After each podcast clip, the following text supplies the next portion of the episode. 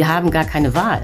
Also die Idee, wir machen hier einfach weiter mit dem Kapitalismus, alles andere ist so anstrengend, so mühsam und äh, wir haben keine Lust auf den Verzicht, das geht ja nicht, weil die Klimakrise sich unablässig verschärft. Also es wird auf jeden Fall auf eine Kriegswirtschaft rauslaufen. Die Frage ist nur, ob man das äh, noch schnell genug erkennt und früh genug aussteigt. Deutschland ist too big to fail. Deutschland darf nicht scheitern, weil es sonst den, äh, den ganzen Rest der Europäischen Union und vor allen Dingen der Eurozone mit sich herunterreißen würde.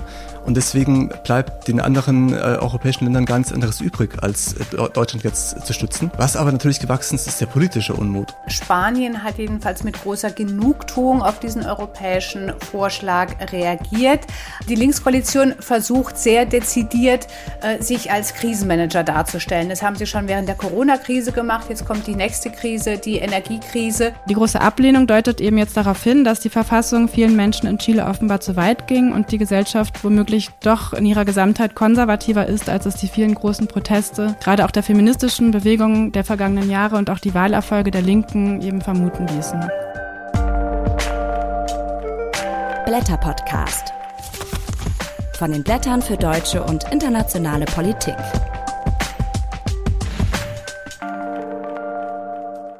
Hi und herzlich willkommen zum Blätter Podcast, der Ausgabe von Oktober. In dieser Folge besprechen wir die vier folgenden Themen. Zuerst geht es mit der Journalistin Ulrike Herrmann über ihre These, dass es eigentlich gar kein grünes Wachstum geben kann, sondern dass wir, um dem Klimaschutz gerecht zu werden, ein grünes Schrumpfen brauchen. Und sie sagt, dass wir uns dafür an der britischen Kriegswirtschaft von 1939 orientieren können.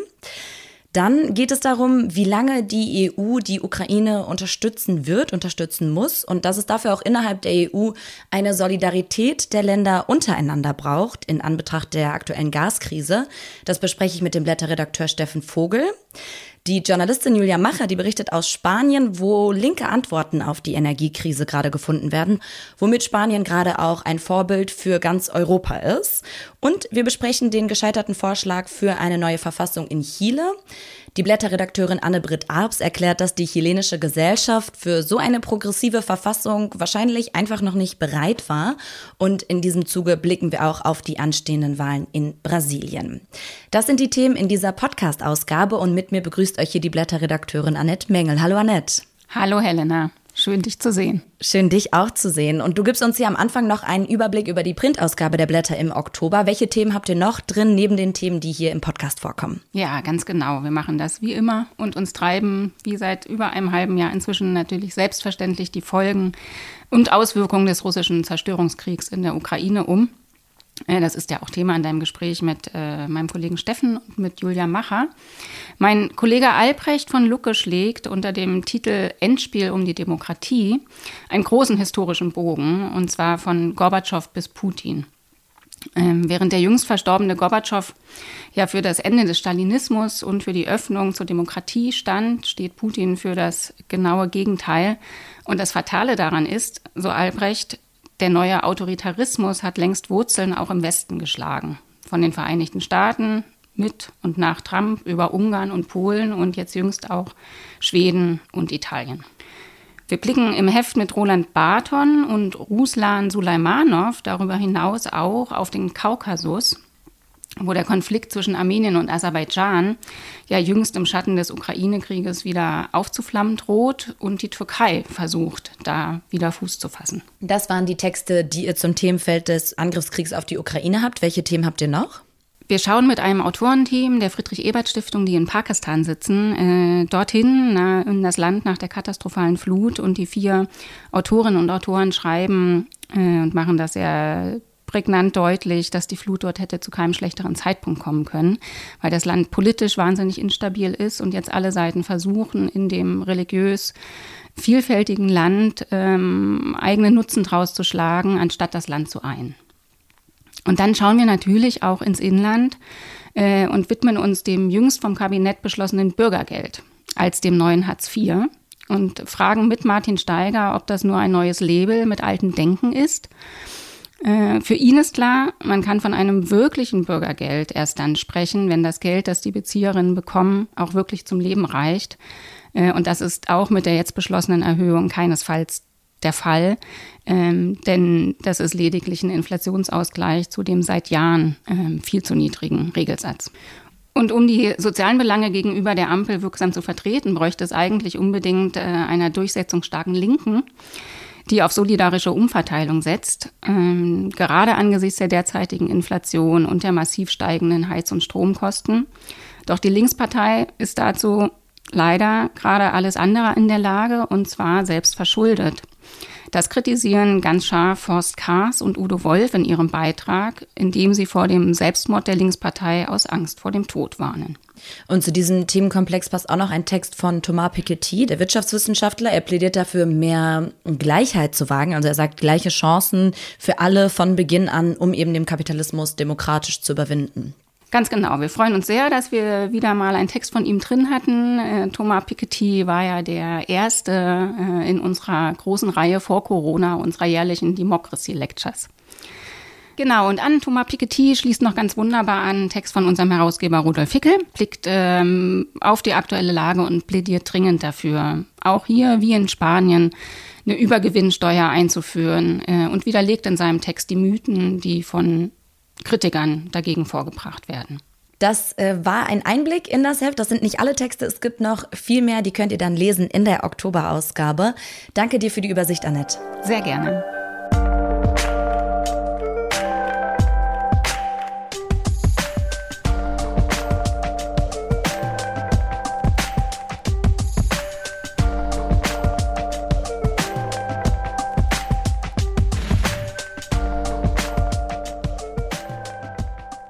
In den letzten Monaten und Wochen haben wir Klimakatastrophen gesehen, vor denen wir nicht mehr wegschauen können. Brennende Wälder, extreme Trockenheit und lebensbedrohliche Fluten wie zum Beispiel in Pakistan. Die einen versuchen immer noch, eine ökologische Zukunft mit grünen Technologien zu erreichen. Die Journalistin Ulrike Herrmann stellt die These auf, das funktioniert nicht. Sie hat ein neues Buch geschrieben, Das Ende des Kapitalismus, und erklärt darin, wir brauchen kein grünes Wachstum, sondern wir brauchen ein grünes Schrumpfen. Und wie das aussehen soll, das besprechen wir jetzt. Guten Tag, Frau Herrmann. Ja, hallo. Warum hilft das eben nicht für den Klimaschutz? Warum funktioniert grünes Wachstum nicht? Also grünes Wachstum würde eben bedeuten, dass man genug Ökoenergie hat, um die gesamte Wirtschaft zu befeuern. Denn nur Ökostrom lässt sich klimaneutral herstellen. Also man müsste alles mit Solarpanelen und Windrädern versorgen können. Und zwar nicht nur die Stromproduktion müsste klimaneutral werden, sondern eben auch Heizung, Verkehr, Industrie, alles müsste mit Ökostrom laufen. Und da ist dann das Problem, dass für diese vielen Anwendungen der Strom nicht reicht. Äh, das ist vielleicht zunächst ein bisschen erstaunlich, weil ja die Sonne 5000 Mal mehr Energie auf die Erde schickt, als alle Menschen brauchen würden, wenn sie alle so leben würden wie wir hier im Westen. Aber das Problem äh, taucht eben auf, wenn man versucht, diese Sonnenenergie irgendwie einzufangen. Äh, das weiß jeder, die Sonne scheint nicht immer, der Wind weht nicht immer. Also muss man speichern, um die ganze Zeit Strom zu haben. Und vor allen Dingen diese Speichertechnologie, konkret Batterien oder grüner Wasserstoff, sind extrem aufwendig und so teuer, dass klar ist, das läuft eben auf grünes Schrumpfen raus, nicht auf grünes Wachstum. Wenn Sie sagen, das funktioniert eben mit diesem Wirtschaftssystem nicht, welche Alternativen haben wir denn dazu? Ja, eben. Also der äh, Kapitalismus ist ein wunderbares System. Also nicht, dass hier Missverständnisse auftauchen. Ich bin keine Kapitalismuskritikerin. Äh, der Kapitalismus ist das einzige Gesellschaftssystem in der Menschheitsgeschichte, das dynamisch war, das Wachstum erzeugt hat, Wohlstand ermöglicht hat. Äh, Lebenserwartung von 85 Jahren, das ist nur möglich im Kapitalismus. Aber der Kapitalismus hat die entscheidende Schwäche, dass er nicht nur Wachstum erzeugt, sondern auch Wachstum benötigt, um stabil zu sein. Und wenn man eben feststellt, okay, das ist jetzt nicht mehr Wachstum, sondern grünes Schrumpfen, dann heißt das, dass man den Kapitalismus verlassen muss. So, jetzt fragen Sie, was kommt danach? Äh, also das Ziel ist klar, das ist auch schon oft äh, beschrieben worden. Das wäre eine ökologische Kreislaufwirtschaft, in der man nur noch so viel verbraucht, wie man recyceln kann. Diese Wirtschaft wäre deutlich kleiner als äh, die heutige Wirtschaft, eben weil ja die Ökoenergie gar nicht reicht für das heutige System. Aber das wäre jetzt auch nicht das Ende der Menschheit. Nicht? Viele Menschen haben ja Angst, dass äh, wenn man äh, aus dem Wachstum aussteigt, man wieder in die Steinzeit zurückkehren muss und dann in einer Höhle lebt und nur noch Felle trägt. Also so schlimm wäre es nicht.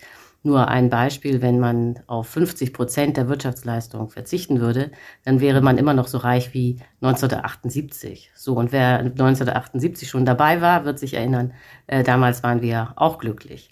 Das Problem ist nicht das Ziel. Äh, die ökologische Kreislaufwirtschaft würde funktionieren. Wir würden da auch drin, gut drin leben. Äh, das Problem ist der Übergang. Also wie kommt man aus einem dynamisch wachsenden Kapitalismus in eine viel kleinere Kreislaufwirtschaft ohne dass man unterwegs Millionen von Arbeitslosen produziert, die alle verzweifelt sind, weil sie keine Perspektive und kein Einkommen mehr haben. Und dann einfach aus Verzweiflung höchstwahrscheinlich irgendwann einen rechtsradikalen Diktator wählen würden.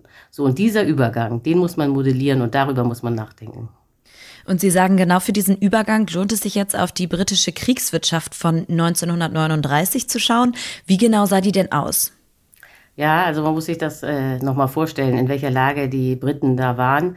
Äh, sie hatten den Zweiten Weltkrieg nicht wirklich kommen sehen, weil sie ja die Hoffnung gehabt hatten, dass man Hitler irgendwie befrieden könnte. Das war die sogenannte Appeasement-Politik. Also man hat Hitler Österreich geschenkt 1938, man hat ihm das Sudetenland 1938 geschenkt und dann war die Hoffnung, okay, jetzt leben ja alle deutschsprachigen Menschen irgendwie im Dritten Reich, jetzt gibt er hoffentlich Ruhe. War nicht so, das haben die Briten aber erst im März 1939 festgestellt, als Hitler mit seinen Panzern in Prag stand. Denn eigentlich sollte die Rest Tschechoslowakei selbstständig bleiben. So, jetzt war irgendwie klar, okay, Zweiter Weltkrieg kommt. Es war auch klar, Großbritannien wird angegriffen, weil sonst Hitler den Zweiten Weltkrieg nicht hätte gewinnen können. So, und jetzt hatte man aber nicht genug Waffen. Und in diesem Moment der Not haben die Briten dann ein neues Wirtschaftssystem erfunden, nämlich man könnte das nennen eine demokratische, private Planwirtschaft.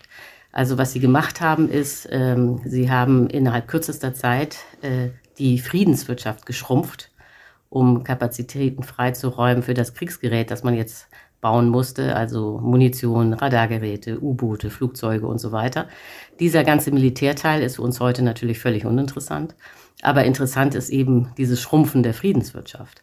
Und äh, das haben die Briten so gemacht, dass überhaupt nichts verstaatlicht wurde. Es blieb alles privat. Ob Läden, Fabriken, Restaurants. Aber der Staat hat Vorgaben gemacht, was noch produziert wird. Wie das dann genau lief in den Fabriken, das blieb den Eigentümern und Managern völlig äh, selbst überlassen. Sie mussten nur die Ziele erfüllen. Dann, und der zweite Teil war eben, dass die knappen Güter, die noch entstanden sind, dann gerecht verteilt wurden. Das heißt, sie wurden rationiert.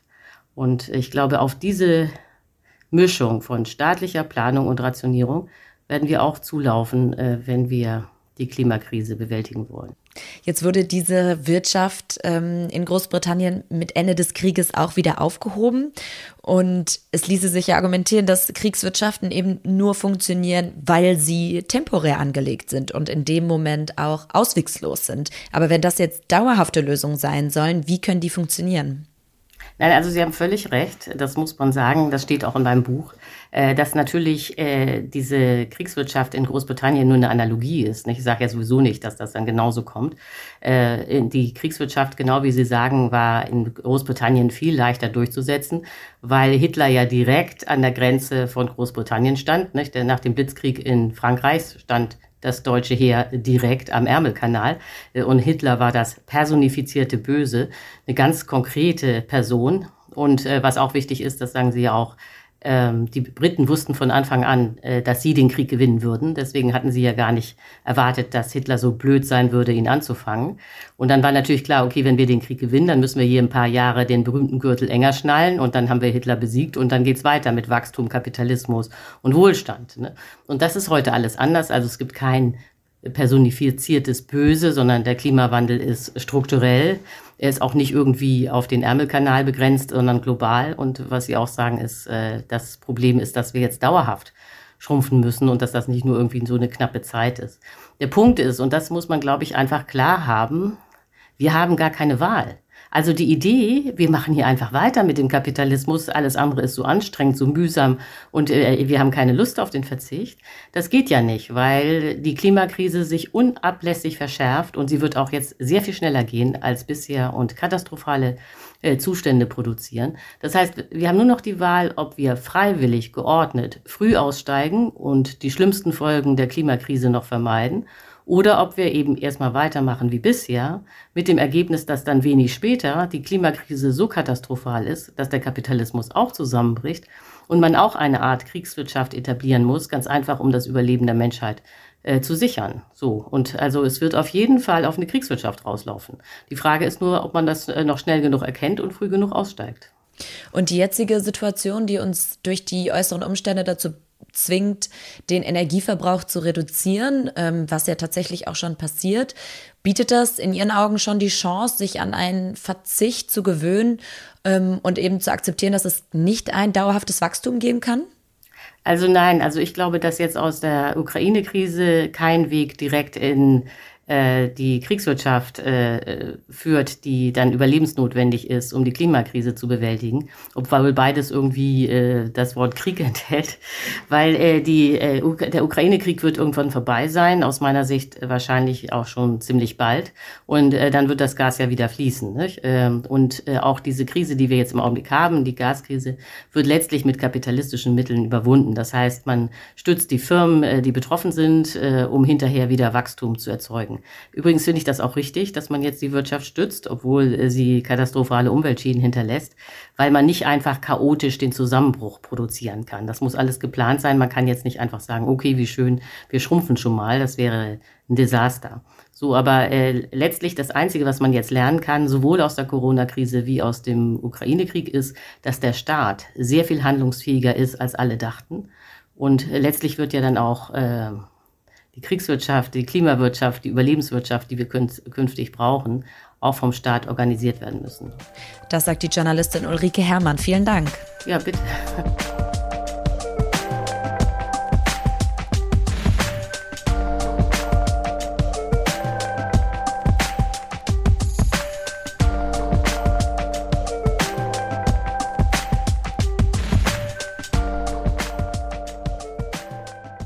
Nachdem die ukrainische Armee einige Regionen im Osten des Landes zurückerobern konnte, hat Putin eine Teilmobilmachung Russlands verkündet.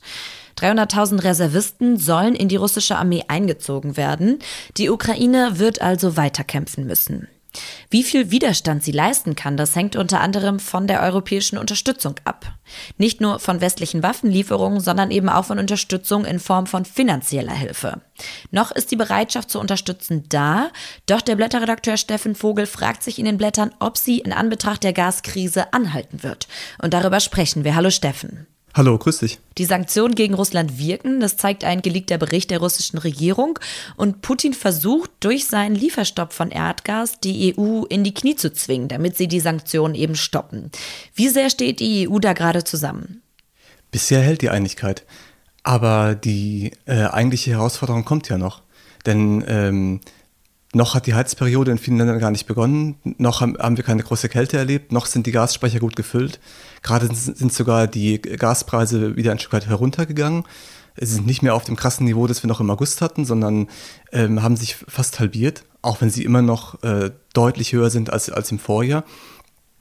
Aber die eigentliche Bewährungsprobe, die kommt ja dann, wenn ähm, es draußen kalt wird, wenn wir möglicherweise mehrere Wochen lang äh, Frost kriegen, wenn ähm, wir vielleicht sogar vor einer Situation stehen, in der Gas rationiert werden muss und dann die, sich auch die Frage stellt, ähm, müssen Länder, die aufgrund ihrer eigenen Versorgungslage eigentlich äh, gar, nicht, äh, gar nicht sparen müssten, in die Bresche springen für andere Länder, die äh, akut vor einem Mangel stehen. Mhm, genau, du sagst es, es sind ja auch nicht alle Länder im gleichen Maße abhängig von russischem Gas. Deutschland ist es aber besonders und deshalb ähm, werfen südeuropäische Länder zum Beispiel Deutschland vor, sie ähm, während der Finanzkrise eben im Stich gelassen zu haben. Und auch im Osten Europas wächst so ein bisschen der Unmut, weil die Regierungen sagen, Deutschland habe sich ja selbst abhängig gemacht vom russischen Gas. Und jetzt ist es eben, sind eben alle Länder so gezwungen, den Gasverbrauch zu reduzieren. Fällt Deutschland das jetzt auf die Füße, dass ähm, es da selbst nicht besonders solidarisch war in der Vergangenheit? Ja, es kann äh, Deutschland gar nicht auf die Füße fallen. Da hat Deutschland im Grunde Glück. Denn Deutschland, das ist ganz ironisch, hat gerade eine Rolle inne, die Italien und Spanien in der Eurokrise äh, inne hatten. Deutschland ist too big to fail. Deutschland darf nicht scheitern, weil es sonst den, äh, den ganzen Rest der Europäischen Union und vor allen Dingen der Eurozone mit sich herunterreißen würde. Und deswegen bleibt den anderen äh, europäischen Ländern gar nichts anderes übrig, als äh, Deutschland jetzt zu stützen. Es gab ja schon äh, Mitte Juli auf einem Gipfel der EU-Energieminister den Beschluss, ähm, vorerst freiwillig in allen Mitgliedstaaten der EU möglichst 15 Prozent äh, des Verbrauchers einzusparen. Und das machen jetzt selbst auch Länder, die äh, aufgrund ihrer eigenen Versorgungslage das gar nicht müssten, Spanien beispielsweise. Und das, das zeigt erstmal, dass die Notwendigkeit, äh, äh, Deutschland da zu unterstützen, äh, erkannt worden ist. Was aber natürlich gewachsen ist, ist der politische Unmut. Ähm, das betrifft neben dem Süden vor allen Dingen den Osten Europas, wo ja schon seit Jahren und spätestens seit 2014 gewarnt worden ist, dass Deutschland sich mit den Nord Stream 1 und 2 Pipeline in eine Abhängigkeit von Russland begeben hat, die im Zweifelsfall eben auch äh, eine politische Waffe sein könnte. Und jetzt zeigt sich eben, diese Warnungen waren berechtigt, sind aber äh, von Deutschland im Grunde relativ selbstherrlich ignoriert worden. Und äh, jetzt, wo das Kind in den Brunnen gefallen ist, ähm, muss man zwar solidarisch sein, aber der Ärger ist da. Kannst du das nochmal erklären? Warum ist Deutschland too big to fail? Ja, Deutschland ist zum einen die größte Volkswirtschaft der Europäischen Union, die alleine äh, ein Drittel oder fast ein Drittel des europäischen Bruttoinlandsproduktes erwirtschaftet. Das allein wäre schon ein großes Problem, wenn Deutschland äh, in eine schwere Rezession geriete, wenn deutsche Unternehmen pleite gingen. Aber vor allen Dingen ist Deutschland auch sehr stark in europäische Lieferketten eingebunden oder dominiert diese Lieferketten. Das gilt besonders für mittelosteuropäische Staaten wie Tschechien, die Slowakei und Ungarn, in der sich, ähm, in der die deutsche Indust Autoindustrie äh, viele Niederlassungen hat. Wenn also jetzt in Deutschland äh, es einen, äh, einen, massiven wirtschaftlichen Abschwung gibt, leiden diese Staaten automatisch mit, ohne dass sie da eigenständig äh, gegensteuern könnten. Das heißt, es gibt für die Europäische Union als Ganzes und auch für die, insbesondere für die Nachbarländer Deutschlands, ein ungemein großes Interesse daran, dass Deutschland möglichst keinen Abschwung oder wenn dann nur einen möglichst schwachen Abschwung äh, hinlegt, einfach auch um selbst nicht in diesen, diesen Strudel mit hineingerissen zu werden. Mhm. Du schreibst ja auch die, die Solidarität oder die Unterstützung mit der Ukraine. Die hängt ähm, zum einen eben von der Solidarität in den EU-Ländern untereinander ab, aber eben halt auch innerhalb der einzelnen Länder. Und in einigen Ländern wächst da eben ähm, der Unmut über die steigenden Lebenserhaltungskosten. Es gibt Proteste, die teilweise nationalistisch sind. Was meinst du, wird die Unterstützung der europäischen Gesellschaften dann irgendwann kippen, wenn die Konsequenzen zu einschneidend werden für die Bürgerinnen und Bürger? Ich glaube, es hängt sehr von den einzelnen Gesellschaften ab. Wir sehen gerade bei den Nachbarländern Russlands, ähm, sowohl in Finnland als auch in Polen oder in den baltischen Staaten, ähm, dass die Leute ganz überwiegend äh, verstanden haben, dass der Angriff auf die Ukraine potenziell auch ihnen gilt. Und äh, da dürfte die Bereitschaft äh, zu sparen und auch mal einen Mangel hinzunehmen größer sein als in Ländern, die geografisch weiter weg liegen von der Ukraine und von Russland. Ähm, wir sehen ja jetzt schon in, in Ostdeutschland äh, vor allen Dingen erste Proteste, die sagen, macht Nord Stream 2 auf, äh, ähm, verhandelt mit Putin. Ähm, und es hat tatsächlich eben oft einen, einen nationalistischen äh, äh Unterton. Da wird eben die Frage sein, ob es nationalistischen Kräften gelingt, diese ja tatsächlich dramatische äh, Situation für viele Leute, die sich fragen, wie sie diese hohen Gasrechnungen überhaupt noch bezahlen sollen, ob es diesen Kräften gelingen wird, das zu instrumentalisieren.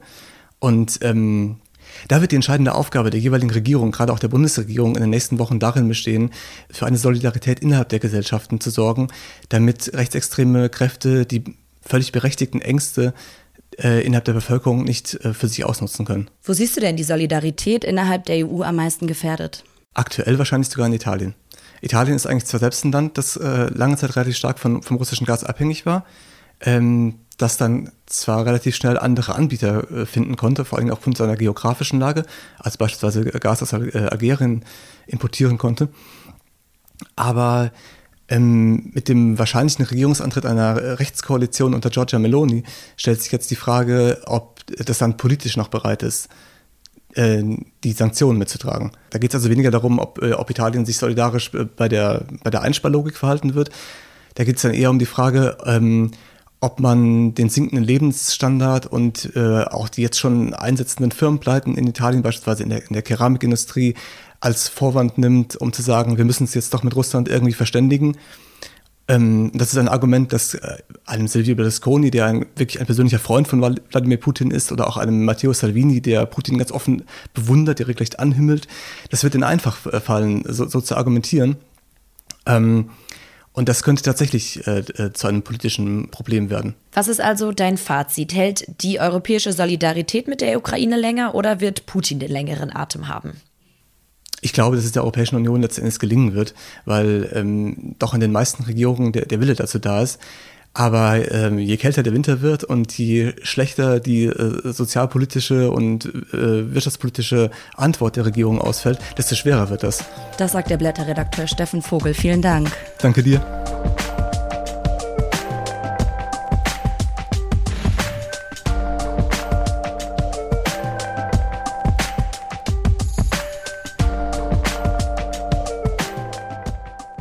Während im restlichen Europa immer noch das Gas als die teuerste Energiequelle den Strompreis vorgibt, hat Spanien die Gaspreise gedeckelt und es dadurch geschafft, die Stromkosten um ein Fünftel zu senken. Außerdem will Spanien mit einem Gesetz Energieunternehmen und Finanzinstitute besteuern. Nach dem Motto, wer von der Krise besonders profitiert, muss sich auch besonders solidarisch zeigen. Mittlerweile hat auch EU-Kommissionspräsidentin Ursula von der Leyen eine europaweite Gewinnsteuer angekündigt. Zwar nicht direkt nach dem spanischen Prinzip, aber es geht in die gleiche Stoßrichtung. Ob Spanien also mit seinen linken Antworten auf die Energiekrise gerade eine Vorreiterrolle in der EU einnimmt, darüber schreibt die Journalistin Julia Macher in den Blättern. Sie lebt in Spanien und da erreiche ich sie jetzt. Guten Tag, Frau Macher. Hallo, guten Tag. Hier in Deutschland sorgen die Inflation und die hohen Strompreise ja gerade für eine große Unsicherheit. Wie sind denn die Energiekrise und die Inflation in Spanien gerade für die Menschen spürbar? Man merkt es hier auch natürlich vor allem an den Lebensmittelpreisen, die äh, gestiegen sind. Äh, das betrifft vor allem die Grundnahrungsmittel. Also wenn man im Supermarkt sich um, umguckt, äh, sind Sachen wie Eier, Milch, äh, Mehl teurer geworden. Und es trifft natürlich auch die äh, Kraftstoffpreise. Äh, da ist, sind ja Benzin, äh, Diesel auch extrem in die Höhe geklettert. Was Spanien besonders trifft, da es ja auch vom Transportwesen extrem abhängig ist. Also die ganzen Tomaten, Paprika und anderen Güter, die hier angebaut werden, werden hauptsächlich über die Straße nach Mitteleuropa transportiert. Deswegen ist es natürlich auch ein großes ja, äh, Problem für die Industrie, diese steigenden Kraftstoffpreise. Jetzt hat der spanische Ministerpräsident Pedro Sanchez ein Gesetz zur Besteuerung von Energiekonzernen eingeführt oder will das einführen. Also, dass eben Gewinne, die kriegsbedingt gemacht wurden, gerechter verteilt werden sollen. Wie genau soll dieses Gesetz aussehen? Das Gesetz ist jetzt in erster Lesung ins Parlament äh, gekommen und nach diesem äh, Gesetz müssen zum einen Energieunternehmen, die Gewinne über eine Milliarde jährlich erwirtschaften, eine Steuer in der Höhe von 1,2 Prozent auf all ihre Einnahmen zahlen. Äh, aber nicht nur Energieunternehmen werden besteuert, sondern auch Finanzinstitute sollen besteuert werden. Da sollen alle Finanzinstitute mit Gewinnen über 800 Millionen Euro 4,8 Prozent auf Nettozinsgewinne und Kundengebühren abführen. Und dieses Geld soll dann an die Bürgerinnen und Bürger umverteilt werden. Wie genau soll das bei denen ankommen? Die Regierung rechnet damit, dass äh, durch dieses Gesetz insgesamt in den nächsten beiden Jahren, für die Zeitspanne ist es gültig, äh, sieben äh, Milliarden Euro erwirtschaftet werden können. Und mit diesem Geld sollen ja Krisenpakete finanziert werden. Krisenpakete, die zum Teil jetzt schon in Kraft sind, die Erleichterungen im öffentlichen Nahverkehr zum Beispiel äh, ja, und höhere Stipendien für Studierende zum Beispiel. Das sind ähm, nicht die ersten Antworten, die Spanien auf diese Krise findet, sondern ähm, die Regierung hat in den vergangenen Monaten schon verschiedene Entlastungen auf den Weg gebracht. Welche Maßnahmen gab es da zum Beispiel und welche soll es auch noch geben in Spanien? Es gibt zum einen Maßnahmen für den Verkehr. Es gibt einen Tankrabatt in Spanien, äh, nachdem 20 Cent pro getanktem Liter Kraftstoff von der Regierung gezahlt werden. Und es gibt seit September äh, einen kostenlosen öffentlichen Nahverkehr bis Dezember gilt diese Maßnahme. Das ist allerdings eine Maßnahme, die sich im Unterschied zum deutschen 9-Euro-Ticket vor allem an Pendlerinnen und Pendler richtet. Wer eine bestimmte Strecke in diesem Zeitraum nachweislich mindestens 16 Mal fährt, reist kostenlos. Am Anfang zahlt man für dieses Ticket, für dieses Gratis-Ticket oder dieses 0-Euro-Ticket eine Gebühr von 10 oder 20 Euro. Und wenn man dann nachweislich diese Strecke 16 Mal gefahren ist, bekommt man die, diese Gebühr äh, zurückerstattet erwartet. Andere Maßnahmen werden diskutiert, sind aber noch nicht konsensfähig. Zum Beispiel eine Deckelung der Lebensmittelpreise, gerade bei den, bei den Grundnahrungsmitteln. Das ist aber, wie gesagt, noch nicht äh, politisch spruchreif. Jetzt stehen in Spanien kommendes Jahr die Parlaments-, Regional- und Kommunalwahlen an. Wie ist denn anlässlich der Krise und eben der, der Antworten, die darauf gefunden werden, gerade die Stimmung der spanischen Bevölkerung gegenüber Pedro Sanchez und der Linkskoalition? Also die Linkskoalition versucht sehr dezent dezidiert, äh, sich als Krisenmanager darzustellen. Das haben sie schon während der Corona-Krise gemacht. Jetzt kommt die nächste Krise, die Energiekrise. Da argumentiert man, man versuche eben in allen Fällen eine bürgernahe Politik zu machen, vor allem für die Arbeiter und für die arbeitende Mittelschicht äh, wirklich krisenlindernde Maßnahmen zu finden. Es fällt der Regierung allerdings nicht so leicht damit zu punkten. In den letzten Umfragen gibt es zwar einen leichten Vorsprung für Sanchez Pessoa und generell für die Linkskoalition, aber das sah vor ein paar Wochen noch anders aus. Da führte äh, die rechte äh, Opposition, äh, vor allem die konservative Volkspartei. Jetzt hat eben kurz nachdem die spanische Regierung dieses Gesetz angekündigt hat, die EU-Kommissionspräsidentin Ursula von der Leyen eine europaweite Gewinnsteuer angekündigt. Und es finden sich ja immer mehr Stimmen in der EU, die sich für staatliche Regulierung bei Krisenbewältigung aussprechen und eben nicht mehr nur auf selbstregulierende Marktmechanismen setzen. Kann die spanische Regierung mit ihren linken Antworten auf die Energiekrise da ein Vorbild sein für andere europäische Länder oder eben auch auf EU-Ebene? Äh, in gewisser Weise schon. Spanien hat jedenfalls mit großer Genugtuung auf diesen europäischen Vorschlag reagiert. Allerdings, das muss man auch sagen, gibt es Unterschiede zwischen diesen beiden Vorschlägen. In Spanien sollen ja die gesamten Einnahmen besteuert werden. Laut dem EU-Vorschlag von van der Leyen äh, sieht es nur aus, dass tatsächlich diese Übergewinne gesteuert, besteuert werden. Beide Gesetze müssen äh, vereinbart werden. Deswegen könnte es auch sein, dass die erwarteten Einnahmen, die sich Spanien verspricht, also diese sieben Milliarden Euro, mit denen Krisenpakete finanziert werden sollen, dass das tatsächlich dann sehr viel weniger sein wird. Trotzdem äh, sieht man sich innerhalb der EU gerne als Vorbild und äh, das ist jetzt nicht das erste Mal gewesen, dass man sich so eine Vorreiterrolle zuschreibt. In gewisser Weise war es ja ähnlich schon während der Corona-Krise. Da gab es zunächst innerhalb der EU große Widerstände für massive Hilfspakete. Gerade die südeuropäischen Länder haben aber darauf gedrungen. An erster Stelle Spanien. Letztlich kamen, wie bekannt, die Corona-Fonds Fonds durch und Spanien ist mit 70 Milliarden Euro einer der großen Profiteure davon. Ich habe gerade mit Steffen Vogel über Solidarität innerhalb der EU-Länder gesprochen. Ist Spanien denn bereit, ähm, da auch, wenn es jetzt für sich selber die Konsequenzen der Krise abfedert, auch die anderen Länder mit zu unterstützen? Spanien sagt von sich immer, ja, wir sind solidarisch, wir werden unsere EU-Partner unterstützen, was auch daran liegt, dass Spanien unter dem jetzigen Regierungschef Pedro Sánchez versucht, auch eine stärkere außenpolitische internationale Rolle zu spielen. Aber es mischen sich auch immer andere Töne darunter. Manchmal spürt man noch so ein ganz kleines Ressentiment aus Zeiten der Finanzkrise. Ähm, diese Mischung aus Motivlagen, also Ressentiments äh, aus der Finanzkrise, als Spanien eben auf Druck der EU extrem einsparen muss, plus Bekenntnis zur Solidarität.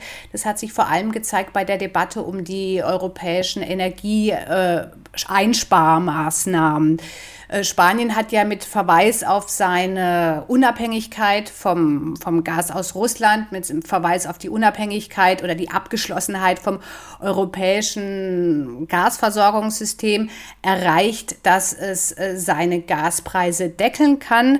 Damals sagte die Ministerin für ökologische Transition, wir haben unsere Hausaufgaben gemacht, deswegen ist es ungerecht, wenn wir jetzt genauso viel einsparen müssen, wenn wir jetzt auch 15 Prozent einsparen müssen müssen. Spanien hat dann für sich eine Ausnahme erreicht. Es muss nur sieben Prozent einsparen. Aber gleichzeitig versichert man natürlich diese, diese europäische Solidarität. Also es ist immer so eine Mischung aus zwei Motivationslagen. Solidarität ja, aber äh, wir können uns auch noch an die Zeit der Finanzkrise erinnern. Deswegen sind wir jetzt auch nicht bereit, alles bis zum Ende mitzutragen. Das berichtet die Journalistin Julia Macher aus Spanien. Vielen Dank.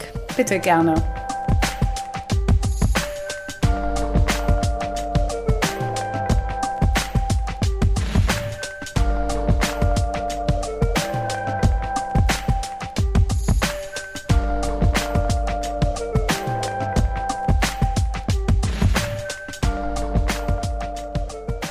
Hätte revolutionär sein können, die neue Verfassung für Chile, ausgearbeitet von einem Konvent von parteiunabhängigen und progressiven Stimmen aus der Bevölkerung.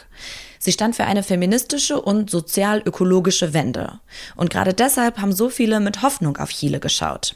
Aber da hat Anfang September die überwältigende Mehrheit der Bevölkerung diesen Vorschlag für eine neue Verfassung abgelehnt. Obwohl noch im Jahr 2020 mehr als zwei Drittel der Chileninnen und Chilenen dafür gestimmt haben, dass es eine neue Verfassung geben soll.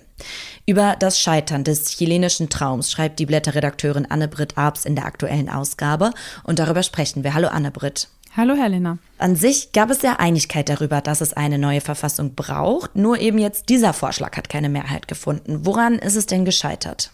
Ja, ähm, die Gründe für das Scheitern sind vielschichtig. Ähm, ein grundlegendes Problem war in meinen Augen, dass es im Verfassungskonvent, der ja aus einer demokratischen Wahl hervorgegangen ist, eine große linke Mehrheit gab aus Kandidatinnen ähm, linker Parteien, aber auch ähm, sozial, der sozialen Bewegungen.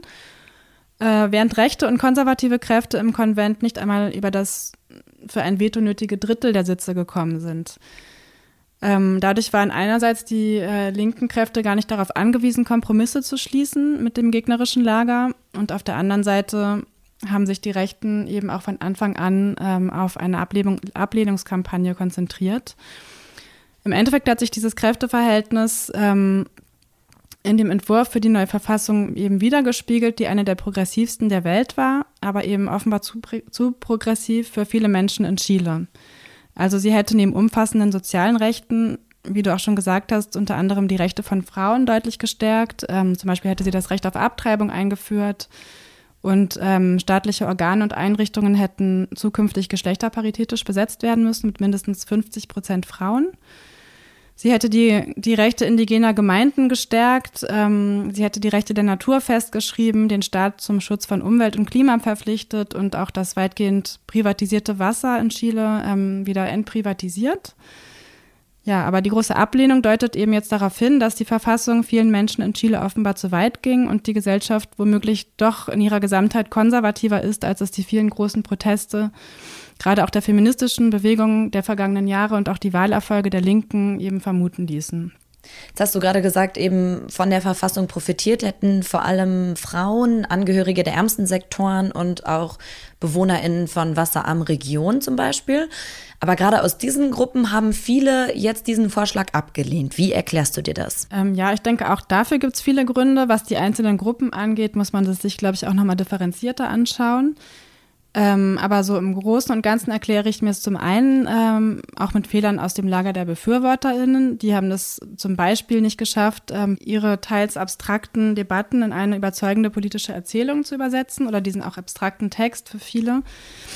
Ähm, zum anderen hat sicher auch bei vielen die Angst vor großen Veränderungen eine Rolle gespielt, die ja auch mit der Verfassung jetzt ähm, gekommen wären oder die die Verfassung versprochen hätte. Und gerade ähm, angesichts von einer Inflation, ähm, einer sich anbahnenden Wirtschaftskrise, nach zwei Jahren der Pandemie, waren eben auch viele verunsichert und fürchteten sich eben wahrscheinlich auch einfach vor politischer oder wirtschaftlicher Instabilität. Und schließlich und vor allem denke ich aber, dass in diesem Klima eben auch die Medienkampagne der rechten und konservativen Kräfte bei vielen ausschlaggebend war. Also die großen und wichtigen Medien des Landes ähm, waren eben auf der Seite dieser äh, Ablehnungskampagne und die sind auch zum größten Teil jetzt in privater Hand und stehen der wirtschaftsliberalen Elite nahe, die auch wirklich viel zu verlieren hatte bei der ähm, Abstimmung. Und äh, sie warnten eben immer wieder davor, dass sich durch die Einführung jetzt von sozialstaatlichen Strukturen zum Beispiel, dass der Staat sich überschulden würde. Sie warnten vor einem ähm, Rückzug von Investoren und einem wirtschaftlichen Niedergang infolge jetzt von äh, neuen Umwelt ähm, Rechten oder eine Stärkung von Arbeitsrechten. Und sie behaupteten eben auch, dass die indigene Bevölkerung Sonderrechte bekommen würde und eine Spaltung des Landes drohe. Also dass ähm, diese, diese Plurinationalität, die in der Verfassung eben definiert war, haben sie in eine ja, Bedrohung der, der, der Einheit des Landes halt umgedeutet. Also das machst du auch in deinem Text groß. Äh, Fake News und, und Desinformation über diesen neuen Vorschlag haben da eben auch die, ähm, die Meinung mit beeinflusst? Äh, ja, in der Ablehnungskampagne der Rechten haben Fake News und Desinformation eine große Rolle gespielt. Ähm, da wurde zum Beispiel die Falschmeldung verbreitet, dass äh, mit der neuen Verfassung die Menschen ihre Häuser und Wohnungen enteignet werden würden oder auch ihre Ersparnisse, in, die sie in private Rentenfonds eingezahlt haben. Und das ist auf jeden Fall klar eine Falschmeldung. Also die Verfassung hätte explizit das ähm, Privateigentum geschützt, hätte aber ein Recht auf angemessenen Wohnraum und ein solidarisches Rentensystem eingeführt. Eine andere Falschinformation zufolge hätte die Verfassung Abtreibung bis zum neunten Schwangerschaftsmonat erlaubt, obwohl die genaue Ausgestaltung des äh, im Entwurf vorgesehenen Rechts auf Abtreibung eben erst durch Gesetze hätte geregelt werden müssen. Ja, und diese Fake News hatten letztlich das Ziel, bei der Bevölkerung Angst und Unsicherheit zu schüren und das hatte auch Erfolg. Also es gibt wirklich Umfragen, die, die in ärmeren ähm, Bevölkerungsschichten, die zeigen, dass dort eben wirklich die Angst vorherrschte oder ausschlaggebend war, dass sie ihre Häuser und Renten verlieren würden und auch, dass sie keinen plurinationalen Staat wollten. Und ähm, wie geht's jetzt weiter? Also jetzt bleibt erstmal die alte Verfassung weiterhin in Kraft, aber wie kann ein neuer Vorschlag jetzt ausgearbeitet werden? Ja, also dass es eine neue Verfassung geben soll, ist erstmal nicht äh, umstritten. Also da sind sich alle einig. Aber ähm, die Regierung muss sich nun im Parlament mit den Parteien auf einen neuen Prozess einigen. Und das, äh, wie der genau aussehen soll, das ist zwischen den politischen Lagern durchaus umstritten. Also ähm, während der linke Präsident Gabriel Boric dafür plädiert, ähm, dass ein Verfassungskonvent wieder von der Bevölkerung gewählt wird, der sich zu 100 Prozent aus Abgeordneten zusammensetzt, die eben extra zu diesem Zweck gewählt werden, ähm, favorisieren andere, dass die Verfassung ähm, zwischen den im Kongress vertretenen Parteien oder von einer Expertengruppe ausgehandelt wird oder werden soll.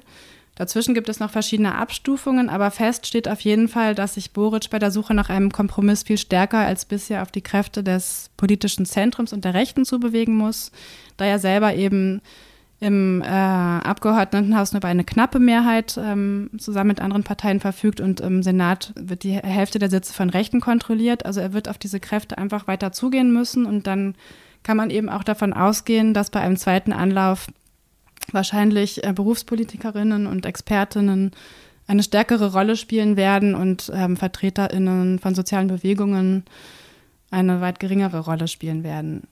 Ob dann am Ende eine Verfassung herauskommt, die tatsächlich das neoliberale Gesellschaftsmodell überwindet, ähm, unter dem in Chile ja wirklich viele Menschen leiden, äh, das ähm, muss man, also das ist unter diesen Voraussetzungen völlig ungewiss. Jetzt stand die Ausarbeitung der Verfassung eben für eine Linkswende in Lateinamerika auch über Chile hinaus.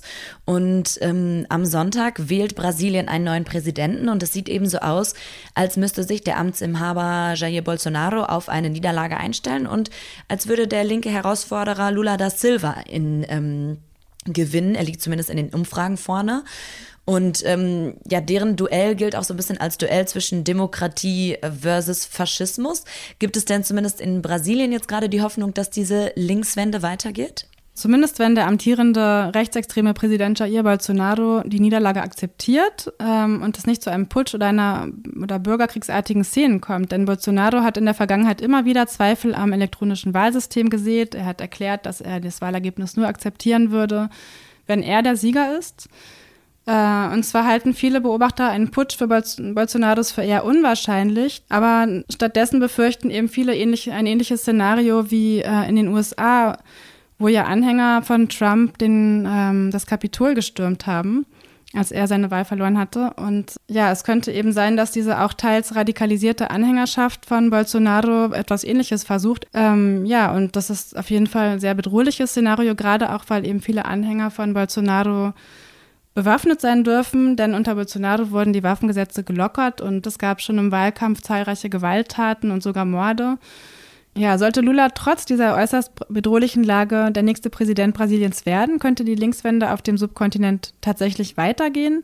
Viele setzen auch gerade deshalb Hoffnungen in ihn, weil der ehemalige Gewerkschaftsführer und Sozialdemokrat während seiner beiden früheren Amtszeiten von 2003 bis 2011 schon Millionen Menschen aus der Armut befreit und Bildungschancen für marginalisierte Bevölkerungsgruppen geschaffen hat. Ähm, vor allem aber würde, würde seine Präsidentschaft einen enormen Fortschritt gegenüber der Präsidentschaft des aktuellen rechtsextremen Präsidenten Bolsonaro bedeuten, der ja in jeglicher Hinsicht zerstörerisch war. Ähm, Lula würde gegenüber Bolsonaro die Gesellschaft versöhnen und Armut und Hunger bekämpfen und auch den Umwelt- und Klimaschutz stärken. Allerdings sind die Bedingungen für eine progressive oder seine Spielräume für eine progressive Politik nicht besonders groß, denn Lula ist auf ähm, Bündnisse mit konservativen Kräften angewiesen und wird eben diese, mit diesen konservativen PartnerInnen eben auch Zugeständnisse machen müssen und wird hart um Mehrheiten im zersplitterten Parlament kämpfen müssen. Also das alles zeigt einfach, dass das ähm, dass die Linkswende in Lateinamerika nach dem gescheiterten Verfassungsprojekt in Chile und jetzt eben auch mit einer möglichen Präsidentschaft Lulas auf sehr wackeligen Beinen steht und dass sie eben auch sehr stark auf Kompromisse mit dem bürgerlichen Spektrum angewiesen ist. In der August-Ausgabe dieses Podcasts habe ich auch ähm, mit Niklas Franzen über die bevorstehende Wahl in Brasilien gesprochen und er sagt auch in dem Interview, dass das äh, Gespenst des Bolsonarismus, so wie er es nennt, eben nicht weggehen wird in Brasilien, auch wenn Bolsonaro abgewählt werden würde. Da lohnt es sich also auch noch mal reinzuhören in die August-Ausgabe. Danke, Diane Britt. Ja, gerne. Das war die Oktoberausgabe des Blätter Podcasts und Annette, kannst du schon sagen, welche Themen es im nächsten Heft geben wird? Also in der Novemberausgabe ist es dann schon. Ja, wir werden natürlich in die USA blicken. Mein äh, Kollege Thomas Greven wird im Monat der Zwischenwahlen die Lage in den USA kommentieren. Und selbst wenn nämlich Donald Trump in zwei Jahren nicht wiederkommt, ist sein Einfluss auf die Republikaner ja immer noch ungebrochen und gewinnt die Rede von der gestohlenen Wahl unfassbaren Zuspruch. Zahlreiche republikanische Kandidaten für die Zwischenwahlen erklären schon jetzt selbst eine Niederlage zum Beispiel nicht akzeptieren zu wollen. Und wir werden natürlich auch nach Italien schauen, das haben wir jetzt noch nicht im Heft, äh, wo ja mit Giorgia Meloni eine durch und durch Rechtsradikale die Wahlen gewonnen hat. Und selbstverständlich auch in den Iran, wo die Proteste von Frauen nach dem Tod von Masha Amini brutal niedergeschlagen wurden. Das sind drei Themen, von denen wir jetzt schon wissen, dass sie reinkommen. An dieser Folge mitgearbeitet haben noch Marietta Meyer und Max Goldenbaum. Die beiden machen gerade ein Praktikum bei den Blättern. Und wenn ihr auch mal in die Redaktion reinblicken wollt und damit auch an diesem Podcast mitarbeiten wollt, dann könnt ihr euch auf ein Praktikum bei den Blättern bewerben. Das können wir sehr empfehlen. Das freut mich sehr gern, genau. Meldet euch unter praktikum.blätter.de oder schaut auch auf der Website, da stehen die wichtigsten Informationen dazu. Danke dir, Annette. Sehr gern. Und dann hören wir uns hier wieder mit der Folge für den November. Macht's gut. Tschüss.